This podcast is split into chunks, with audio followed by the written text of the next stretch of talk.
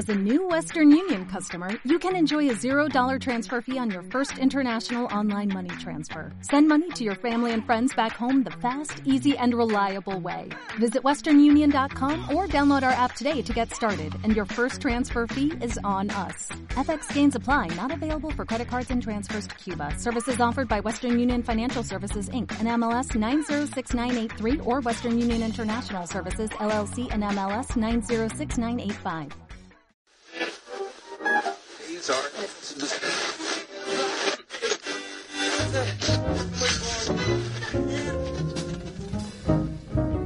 Esto es un lugar llamado Shakespeare, un podcast de arte raro y caro, un poquito de jazz, ciencia y tecnología. Ah, y un poquito de drama.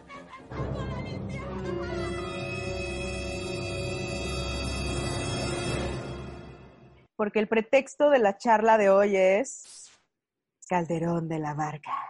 Calderón de la Barca, ¿quién es ese dude? porque todo empezó con un pretexto. Recordemos que un lugar llamado Shakespeare siempre el protagonista es una fecha. O sea, puede ser cualquiera, ¿no? En este caso la fecha es 1632 y 1632 eh, habla, ya hicimos un repaso en donde mencionamos un poco, sobre todo también en ese momento el protagonista era Jean-Baptiste Lully, hablando de cómo había reinterpretado la ópera italiana para llevarla a Francia y hacerla mejor, ¿no? Hacerla con este toque elegante, este, que la distingue y que además, bueno, también hoy los ha como posicionado. Pero también a la par, eso me lleva a hablar un poquito de Molière, que pasamos por encima, y finalmente hablamos de Vermeer, hablamos como de, ciertas cosas que habían sucedido, pero no mencionamos o profundizamos temas de teatro, ¿no?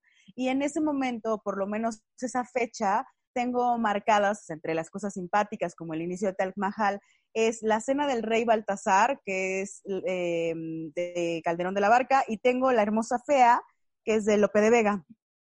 Estos son los temas que de alguna manera me, gustaría mencionar, pero entendiendo que, que, los dos son unos apasionados de Calderón de la Barca, creo que merece la pena hablar de eso, ¿no?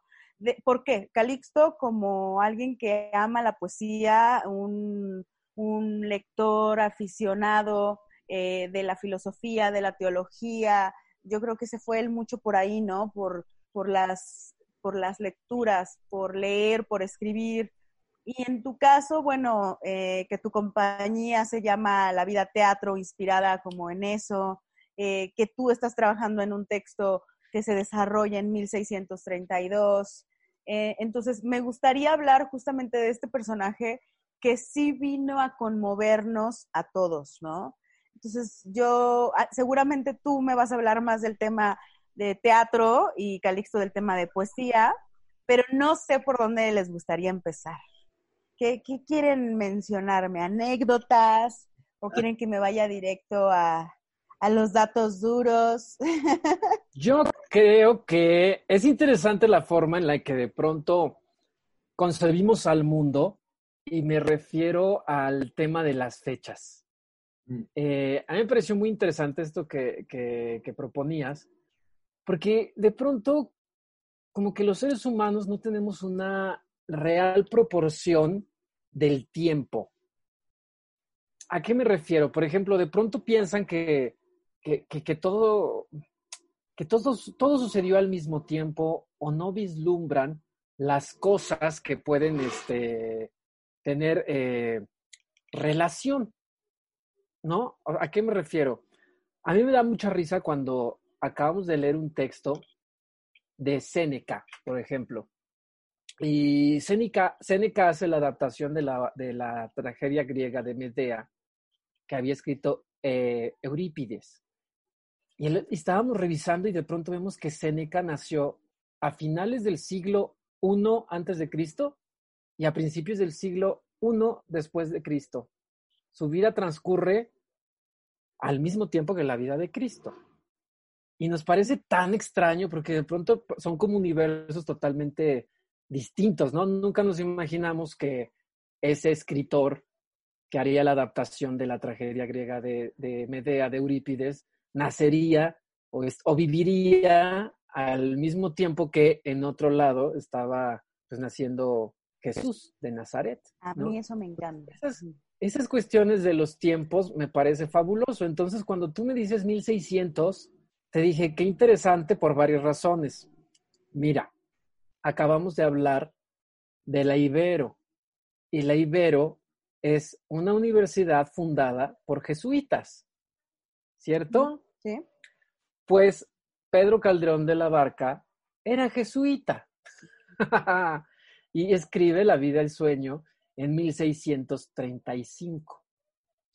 Entonces, eh, no es 1632, pero es 1635, ¿no? Que escribe esta, esta obra de teatro que se llama La vida es sueño y que pues nos tiene a muchos enamorados y este, eh, a mí en lo particular, por algo, la casa productora, tanto de teatro como de cine, en un principio, hace 20 años, se llamaba La vida es sueño Producciones y al paso del tiempo, pues para cortar se quedó como La vida teatro y La vida films.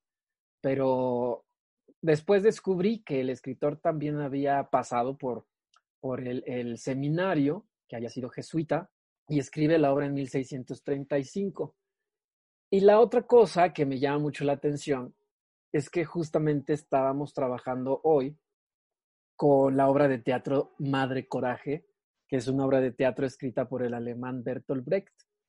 Y aunque él escribe la historia en 1935, 39, 1939, la historia está situada en 1630 y tantos, porque la obra trata de una guerra de 30 años.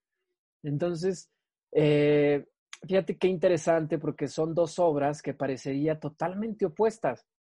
Una, la, Madre Coraje, situada en 1600 y tanto, en la misma época en la que el escritor en España escribía La vida de sueño. Dos historias totalmente distintas, pero que han trascendido al tiempo, al espacio, ¿no? Y que de pronto es lo que nos hace como coincidir en estos mundos eh, que parece que todo lo tenemos que ordenar y de pronto una cosa te lleva a otra. Eso me pareció muy interesante cuando dijiste 1632, porque además de estos dos, seguramente había más locos escribiendo cosas, inventando cosas, sucediendo guerras. Sí, fíjate que, o naciendo, genios naciendo, ¿no? Yo de pronto ahí descubro que eh, es Vermeer, este pintor, ¿te acuerdas? El que hace La chica del arete de perla, que es holandés. Él tiene una vida productiva muy poca. Le, yo creo que le debemos conocer 30 cuadros, ¿no? No produjo mucho, o sea, vivió poco, es de los Países Bajos, pero bueno, es él, ¿no? De, ese momento. Y él nace en 1630. Luli, que es este personaje, eh, nace en 1632, ¿no?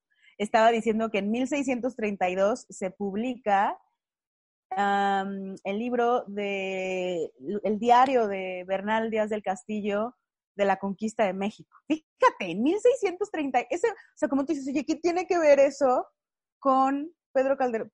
Pues la verdad es que pareciera que nada, porque mucho tiempo antes había pasado, pero apenas en ese momento los dos se publican. O sea, y, de todos modos, por ejemplo, Calderón de la Barca, eh, tengo entendido que cuando publica La vida de sueño tiene treinta y tantos años, ¿no? sí, porque él nació justamente en el año 1600. Fija, 35 entonces. Sí, o sea, él nace el 17 de enero de 1600. Wow. Sí, qué loco, eso está loquísimo porque, o sea, sí, qué genio. Qué Además, mientras, ahorita que dice un lugar llamado Shakespeare, mientras, eh, o sea, Shakespeare y Calderón de la Barca son contemporáneos, aunque Shakespeare es mayor que, que Calderón de la Barca, pero digamos que coinciden en el tiempo y en el espacio en el continente europeo. De hecho, es un momento eh, interesante de mencionar porque recordemos que las mujeres no actúan porque en el teatro isabelino las mujeres tenían prohibido actuar hasta su muerte, que fue en mil, o sea, bueno, muere y como hasta 1660 ya todo vuelve a la normalidad, como pocos años después de la muerte de la reina, y las mujeres vuelven a, escena, pero antes de eso, los hombres eran ajá, los que hacían las... ¡Oh! Era de donde venía todo este rollo. las drag. Ridiculizado como de, de las chicas, ¿no? Porque aparte, no, no sé si es cierto, pero creo que coincide, ¿no? Molière, Shakespeare y Calderón. Sí, se empiezan, todo eso, o sea, se cuenta que casi que es una cosa maravillosa, por eso le dicen el siglo de oro que viene pasado, el siglo de oro es acá, pero pertenece a Calderón de la Barca, y para cuando está cerrándose el siglo de oro es para cuando vienen estos nuevos creadores que ya es Molière, un Molière, ¿no? Que también el tema con Molière es que tienen, nos vemos, bebé, que tiene, este, mi hijo, ¿qué tal? Ya en la cama, que tiene una, una vida muy cortita, y entonces una también pues una vida de producción muy muy corta, o sea, su muerte es muy precipitada y, pues nos deja con, ganas de más. Yo siempre me quedo con la duda de por qué Molière eh, es, ¿por qué lo citamos tanto académicamente, Alejandro? ¿A Molière? Ajá, o sea, ¿por qué, por qué yo siempre que leo de Molière, cuando te dicen, oye, en tres palabras, ¿qué es Molière? No, pues un biógrafo de Francia, ¿no? De la sociedad francesa. Sí, pero ¿por qué seguimos? O sea, ¿por, ¿por, qué nos sigue haciendo reír? ¿Por qué nos sigue ridiculizando? ¿Por, por, por qué no? Es, es una cosa muy... Pues yo creo que porque, no creo, yo, Molière al final de cuentas se le ha considerado el padre de la comedia. Yo creo que era una época en la que la comedia había sido, no sé si muy olvidada o despreciada. O sea, siempre se habla de las tragedias griegas, siempre se habla de eh, la dramaturgia para colonizar, para evangelizar, se habla del melodrama, del drama, de los diversos géneros, pero la comedia no había sido tan explorada como lo hace Molière.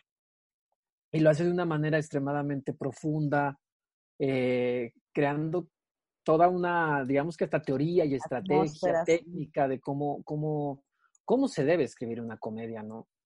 Y lo hace con gran éxito. Digo, a mí me encanta Molière. Es un maestro. Cuando estudias sus obras, las analizas, entiendes muchísimo del tema de la comedia, porque también es un género muy, muy pisoteado. De pronto parece que la comedia es lo que te haga reír. Y hay veces que algo mal hecho te hace reír y no por, no por eso es comedia. La verdadera comedia tiene una estructura maravillosa, es un elemento catártico, tiene un mensaje social, y es lo que hacía eh, Molière. O sea, no solo era un comediante, o sea, era un comediante en el buen sentido, en el honorable sentido de la palabra, ¿no? Porque hoy decir un comediante, pues puede ser desde un chico que se sube y hace stand-up comedy, hasta un escritor de comedia como lo fue Molière, ¿no? Y yo creo que era un hombre muy inteligente que hizo una gran crítica social a su, a su generación, a su país, pero también dejó muy buenos ejemplos de lo que es escribir una, una comedia, ¿no? O sea, el enfermo imaginario, el avaro, las preciosas ridículas. O sea, eran realmente críticas a esa sociedad afrancesada y un poco cursi y exagerada, tan cuidadoso de las formas. De pronto llega este cuate y se burla o hace una comedia de ellos y lo hace de una forma tan elegante que trasciende a los siglos y se convierte en el maestro de la comedia en el mundo. Sí, al grado de que se sigue siendo algo académico, pues, o sea, uno pasa por Molière, ¿no? En la universidad. Oye, para no, no, desligarnos mucho, y regresando al Calderón de la Barca, a mí me gustaría que habláramos sobre por qué la oración de la vida sueño. ¿Por que qué? Siempre, que siempre la gente tiene esa duda sobre, oye, ¿por qué es un error de dicción? Es, no, pero la vida es sueño. Porque es, Mira, a mí, ¿quieres que te cuente la anécdota de, de, por qué me gustó tanto la vida es sueño? Resulta ser que a don Joaquín Cordero, actor mexicano eh, de la época de oro y de, ese cine blanco y negro, en un homenaje que le hacen, eh, ya, ya muy grande don Joaquín, eh, se sube al escenario Y cuando le dan su premio del homenaje, en lugar de dar unas palabras, acomoda el micrófono, el, teatro de 3.600 personas en el auditorio del estado de Guanajuato, se queda en silencio y Joaquín Cordero empieza a recitar el poema de Segismundo en la vida de sueño. Y entonces, cuando lo escuchas, es un poema que habla de la existencia humana, de la belleza, de todo lo que nosotros hacemos como seres humanos. De un ser humano que dice, ¿cuál fue el, qué pecado cometí al nacer si todos nacen? O sea, de un ser humano que dice, ¿por qué vivo encadenado? ¿Por qué vivo enclaustrado? ¿Acaso la vida es sueño?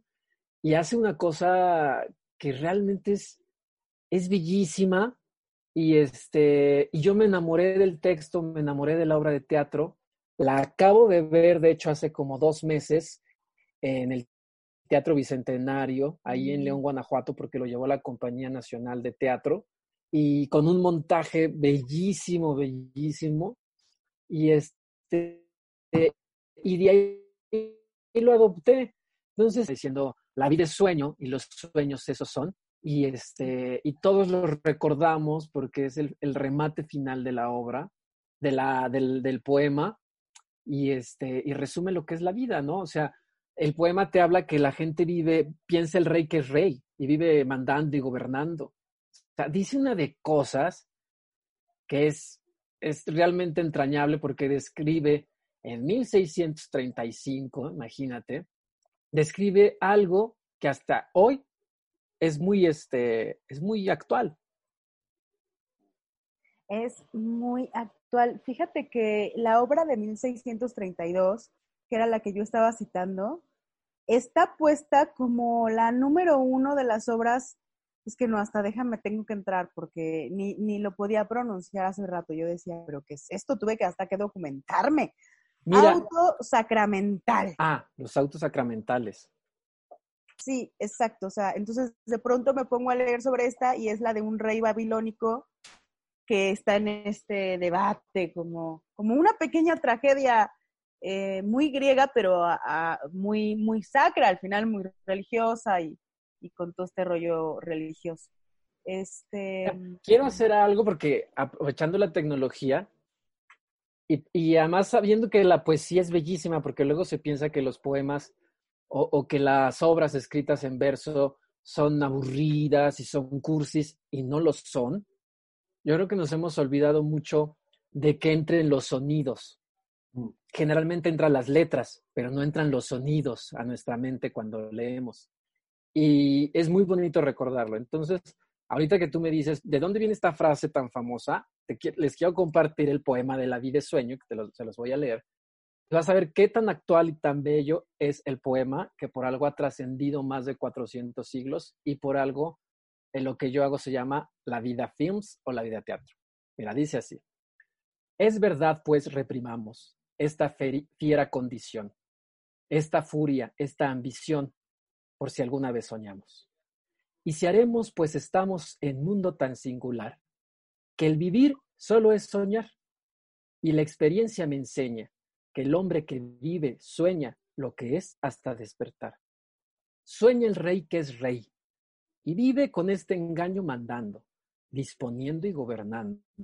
Y este aplauso que recibe, prestado, en el viento escribe y en cenizas le convierte la muerte desdicha fuerte.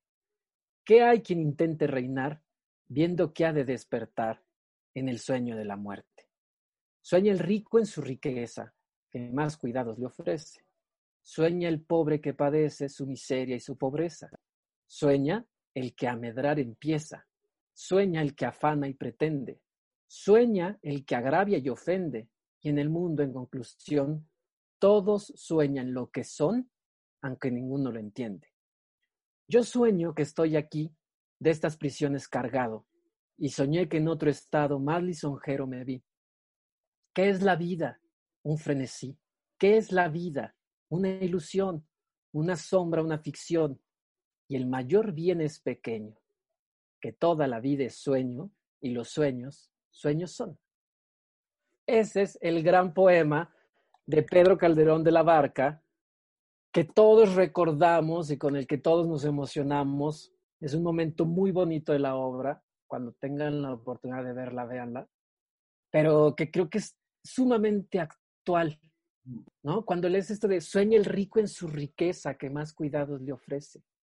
Sueña el pobre que padece su miseria y su pobreza. O sea, es, es tan actual. El que, el que me encanta cuando dice, sueña el rey que es rey y vive con este engaño mandando, disponiendo y gobernando. O sea, es rey porque él cree que es rey, pero es tan humano como nosotros, ¿no? Pero él, él vive mandando y gobernando. Entonces, pues, perdón Alejandro que interrumpa, pero creo que a mí lo que yo creo que lo que creo que el problema, el poema es tan actual es porque justamente tiene tiene estas características de, de la realidad y de cuestionar las identidades y los roles, pero pero, pero sobre todo la, esta realidad que es una ficción, pues, ¿no? Porque, bueno, hablamos sobre, sobre este, el rico, el rey, que son solamente roles que uno toma o, personajes o son... Sí, puedo decir que todo es, es un, una obra de teatro, por decirlo así. Todos tomamos roles y tomamos caracterizaciones de lo que nos toca hacer o los papeles que desempeñamos en algunos momentos en nuestra vida, pues, ¿no? Pero después la vida nos damos cuenta de que, pues eso, es una, es una, es una ilusión, una sombra, una ficción. Y la vida no es más que un, un, sueño y los sueños. Eh, y creo que es la parte, yo creo que es la, es la, parte que más recuerdo del poema y la parte que creo que tiene más, no sé, creo que, creo que no solamente, aparte de su poder poético, el poder, el poder conceptual que tiene, que maneja para cuestionarnos sobre la vida en general, pues, ¿no? De que al final lo que le damos, le damos sentido a la vida somos nosotros mismos. Y ese es, este, creo que por eso mi, mi, el, ese poema es uno de mis poemas favoritos, sobre todo la última, la última estrofa. O sea, me encanta todo, pero creo que la última estrofa, donde ¿qué es la vida un frenesí? Yo, de hecho, la, yo, la, yo la, y lo, y lo que decías al principio cuando dices, bueno, que los poemas de repente, se dice que un buen poema suena, ¿no? Un buen poema lo quiere uno leer en voz alta. Y para mí la estrofa es, es la estrofa que tiene más, bueno, en todo el poema es hermoso, pero tiene mucho poder por la manera en como, en la, como suena, pero como, va cayendo. Y yo la manera en cómo lo siento, por ejemplo, la, esa parte que remonto es, ¿qué es la vida un frenesí? ¿Qué es la vida una ficción? Una sombra, una sombra. Una ilusión. Y la vida es sueño y los sueños sueños son. Creo que este, y, bueno, y eso es lo que realmente pienso que es la vida, de hecho. O sea, sí tiene una parte de realidad, pero tiene una bueno, más bien es eso, o sea, qué es real y qué no, nos vienen a, cuestionar. A final de cuentas, todo es percepción, ¿no? O sea, y todo es muy subjetivo. A final de cuentas, bueno, la subjetividad de cada quien pues, es un sueño, ¿no? Sí tenemos una realidad objetiva, como le dicen, pero hay una realidad subjetiva que de repente tiene más fuerza y más poder, porque es la manera en cómo sentimos y, y cómo subjetivizamos la realidad. Y creo que, creo que esa es la fuerza del, del, poema, que nos ayuda a cuestionarnos sobre la realidad y la, identidad de nosotros. Sí, además es una obra de teatro sumamente humanista. Mm. ¿De qué son los jesuitas humanistas, no? O sea, te enseñan a vivir para el ser humano, a que todo lo que hagas ayude a otro ser humano. Y esa es la razón por la que me dices, ¿por qué la vida es sueño? O sea, yo cuando leí este poema la primera vez, lo amé. Pero cuando lo oí a, decirlo a este actor Joaquín Cordero en ese auditorio del Estado, dije, no puede ser, qué belleza. Ese es mi gran, mi más grande sueño sería montar la vida de sueño algún día. Este, y espero alguna vez nada más hacerlo.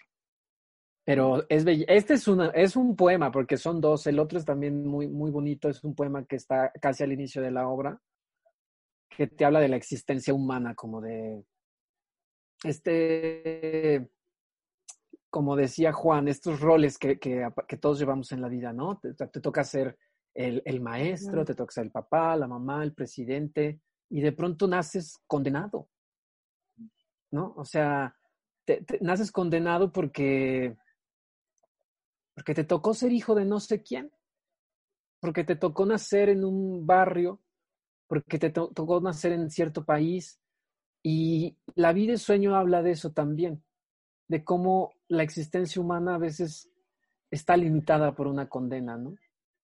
O sea, pensamos mucho en los reyes ahora y dices, pues pobrecitos, o sea, a lo mejor no quieren ser reyes, ¿no? Nacieron condenados a ser reyes. O el que nace, nosotros mismos nacemos en un país increíble y de pronto cuando llegas a Estados Unidos puedes estar condenado a ser visto como, como con menosprecio, con racismo. El que nace con un color de piel, pues nace muchas veces y lo condenamos por algo que él no decidió. Y la vida y sueño habla mucho de, de, de, eso. Y el otro poema, que no lo tengo aquí a la mano, pero que, que es muy bonito, también habla de eso, de qué pecado cometí con nacer, ¿no? Si todos los demás nacieron. Y esa es la razón por la cual amo a la vida eso. Mm. Oigan, señores, pues de verdad que ha sido súper bonito conversar con ustedes. Justamente esto era, era hacer como un acercamiento íntimo de qué, cómo, cuánto, breve, que todo el mundo lo puede oír. Así, transatlántico además, nocturno un poco. Y a ver si nos volvemos a reunir con otro pretexto, con otra fecha, con otro nombre. Este, incluso a eso, ¿eh? Qué bonito que nos hayas leído, Alejandro. Ah, no, a ustedes que me dejan compartirlo. Oye, hay un poema, de hecho, de él muy cortito. ¿Cuál? Eh, pero tampoco lo encuentro. Mm, que es el que a mí me gustaba mucho, siempre. No ¿Sabes qué? ¿Sabes qué estaría muy bonito un día que, ahora que haces estos podcasts y que, que nos das la oportunidad de hacer estas cosas, que le, leyéramos este poema que se llama Itaca? que es un poema griego que llegó a mí de una manera muy, muy, muy, este, muy bonita y luego se volvió trascendental eh, eh, en, en, mi trabajo. Y es un gran poema que creo que ahora en esta cuarentena deberíamos de, de, de retomar, de leer, para, para entender lo que nos dice. Es un poema bellísimo, se llama Itaca. Es de un escritor griego. Encontré. Ya lo Pero lo leo en español, supongo. No, léelo en, griego. En griego. Así, que lo, ¿quién, ¿quién es capaz, Alejandro ¿Quién vota porque Leonora lo, lo lea en griego? Ay, perdónenme. Ah, Ahí voy está, a leer de Constantino Cavafis, escrito en 1900 11. ¿Lo vas a leer ahorita o lo vas a dejar para otro programa? A ver, yo te diría que ya, ya que estamos. O bueno, lo podríamos dejar para la otra y sirve que investigo. Yo diría que lo dejamos para la próxima. ¿Quién es? que tenemos en común, podemos, podemos leer, bueno, a lo mejor narrarlo en el principio y después decir nuestras interpretaciones y nuestros sentimientos sobre el poema. Me encanta, me, me fascina la idea. Pero igual podemos desglosarlo con más detalle la próxima, la próxima Sí, porque lo, lo, van a amar. Ok. Vale, súper. Es un pues poema de vida. señores, hagan una bonita despedida donde donde, donde los oigan porque esto se va a oír más. Ah, entonces no sirve nada, la gente no escuchó nuestros movimientos sensuales que estuvimos haciendo en Pueden hacer toples, no se preocupen, ahorita yo todavía no voy a editarlo para YouTube. Mm. Primero va a ir a iBox, Apple Podcasts, YouTube, Ah, no, dije que YouTube no, ¿verdad? No, pero si es un podcast, es audio. Es que vamos a hacer también videocast, pero señores, eso es un chisme para allá después.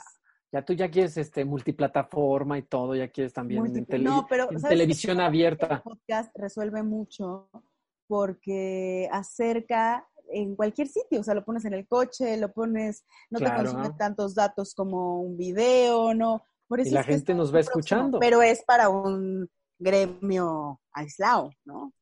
Pero y así debe ser. A ocho meses de que esto se, pum, se despegue. Ah, bueno, lo que creo que te podría ser versátil, pues, ¿no? Podría haber una versión en audio para podcast, pero tengo una versión eh, visual porque, bueno, no sé, yo creo que entre más se puede abarcar una, una, un contenido informativo o una manera de, de, de, proyección de información, ya sea por medio del podcast o por medio de YouTube, pues, está bien. Sobre todo, pues, se, se graba por el, está grabando el video, se puede hacer un video, un video podcast o un, uh, ¿cómo le dices? Videocast, yo le llamo. A, a mí me encanta, me encanta que se retome la voz y que la Oye, imaginación se produzca otra vez. radionovela. Mi primer trabajo fue una radionovela para el. INEA. Tenía yo Uy. 18 años y salió publicado ahí en un muro de la Ibero que solicitaban actores y yo dije, yo, yo, primer actor, voy, voy corriendo. Y me seleccionaron y era una radionovela de estas que de verdad se transmitían por radio a todo el país y lo hacía Instituto Nacional para la Educación de los Adultos y era una forma de, de educar a la gente, de promover que se inscribieran para terminar sus estudios. Y eso hacía yo una radionovela. Ay, hay que hacerla. Es tener nada más la creatividad escrita, porque alguien técnico no le va a meter cabeza, pero te lo pone. Oye, ponle aquí Ah, la, una ra- cosa. la radio, la radionovela ha existido hace más de un siglo y es fabuloso. Fíjate que acabo de leer que hay un actor maravilloso, tamaulipeco, eh, Juan Ríos, que además de actor es un gran dramaturgo y un gran director. Y en esta cuarentena él hizo eh, teatro por WhatsApp a través de audios. Entonces estaría muy interesante ver lo que él hizo. Era Oye, teatro sí. narrado así, grabado, y lo mandaba por mensajes de WhatsApp. Entonces, voy a preguntarle que nos mande, que me Ajá, mande a ver alguno cómo para fue escucharlo. que no solo les surgió la idea, sino cómo se oye el producto final. Ahí está interesante eso. Bueno, Pues a ver si la próxima semana se pueden conectar, señores. Está interesante. Yo podría sugerir otro, otro día porque los, los días como hoy, bueno, a mí genial porque estoy trabajando y me pagan por, por hacer esto de todos modos. Pero, pero lo malo Pero es es un poco accidentado que estés parándote y sentándote cada dos minutos. que y, la, par- y luego me pierdo un poquito la- el hilo de la conversación porque tengo que ir. O sea, de hecho vas a tener que escuchar el podcast para saber de qué se trata el podcast que grabaste. Mira, él dice que le pagan por esto, pero quién sabe si alguien de su trabajo lo escuche y le dejen de pagar por, que- por el trabajo, y le digan, mira, te pagamos por este trabajo, no por hacer podcast. Exactamente. Bueno, cualquier noche, a, a esta hora para mí es genial porque aquí sola- solamente son las cuatro y media de la, de la tarde. Allá en México debe ser más noche, son las 11 de la noche. ¿Qué hora es? 11.35 de la noche. Órale, Alejandro, es- ustedes son los vampiros, la verdad. Yo a esta hora yo ya estoy en cama. Soy una nana. A esta hora, yo, a las 10 de la noche, yo tengo que estar en la cama. O sea, discúlpame, yo estoy en cama. Esto que ves al lado de, de aquí, esto es mi cama.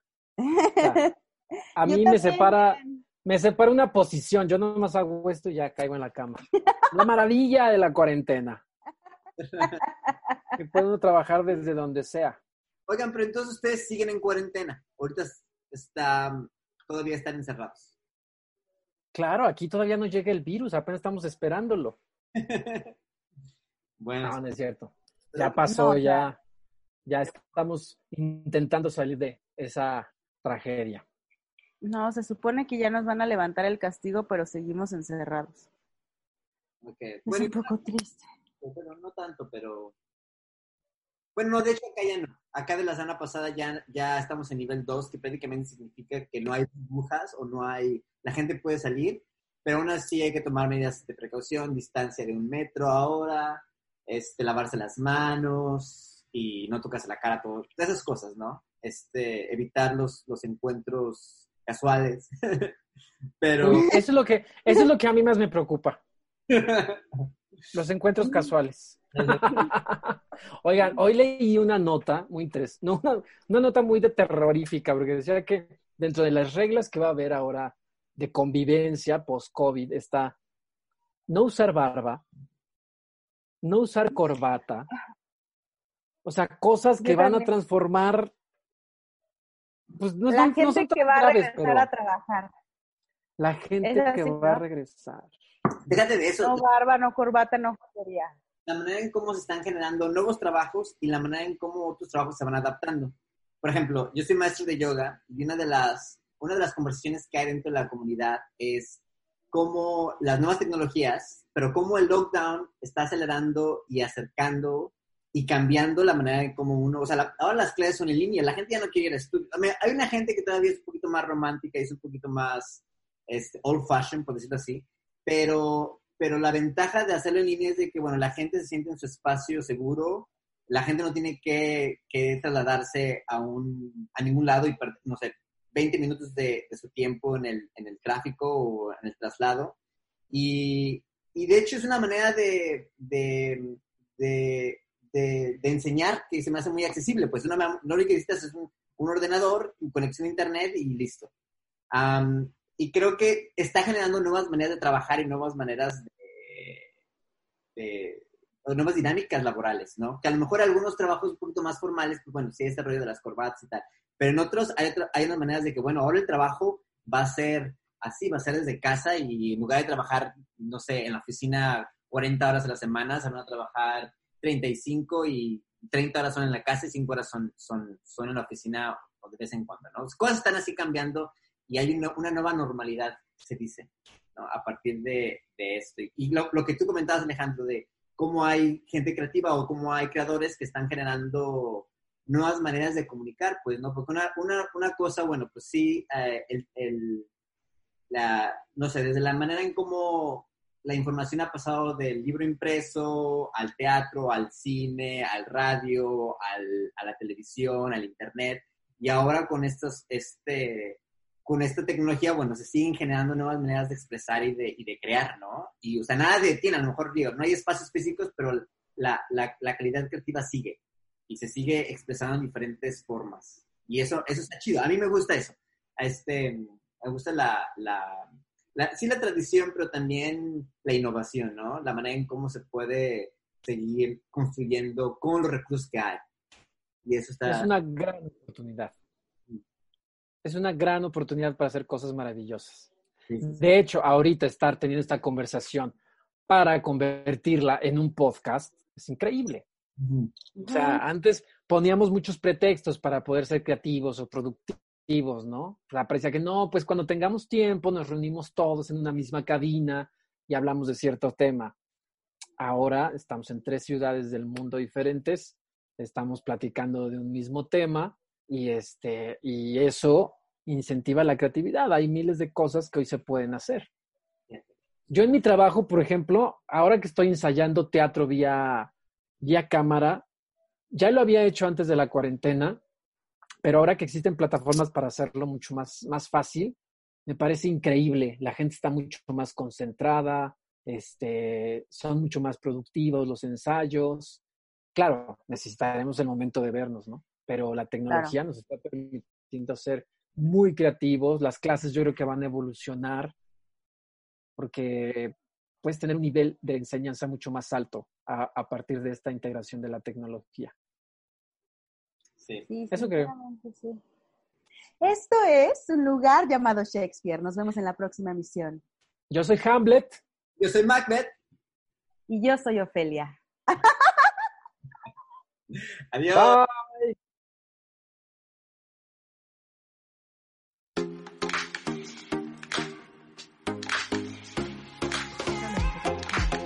Esto es una producción de Excellence Podcast. Si te gustó, por favor califícanos con cinco estrellas y dile a quien más confianza le tengas que se suscriba. Estamos disponibles como Excellence Radio en Spotify, Apple Podcasts, iBox y YouTube, así como en excellenceradio.com. Comparte.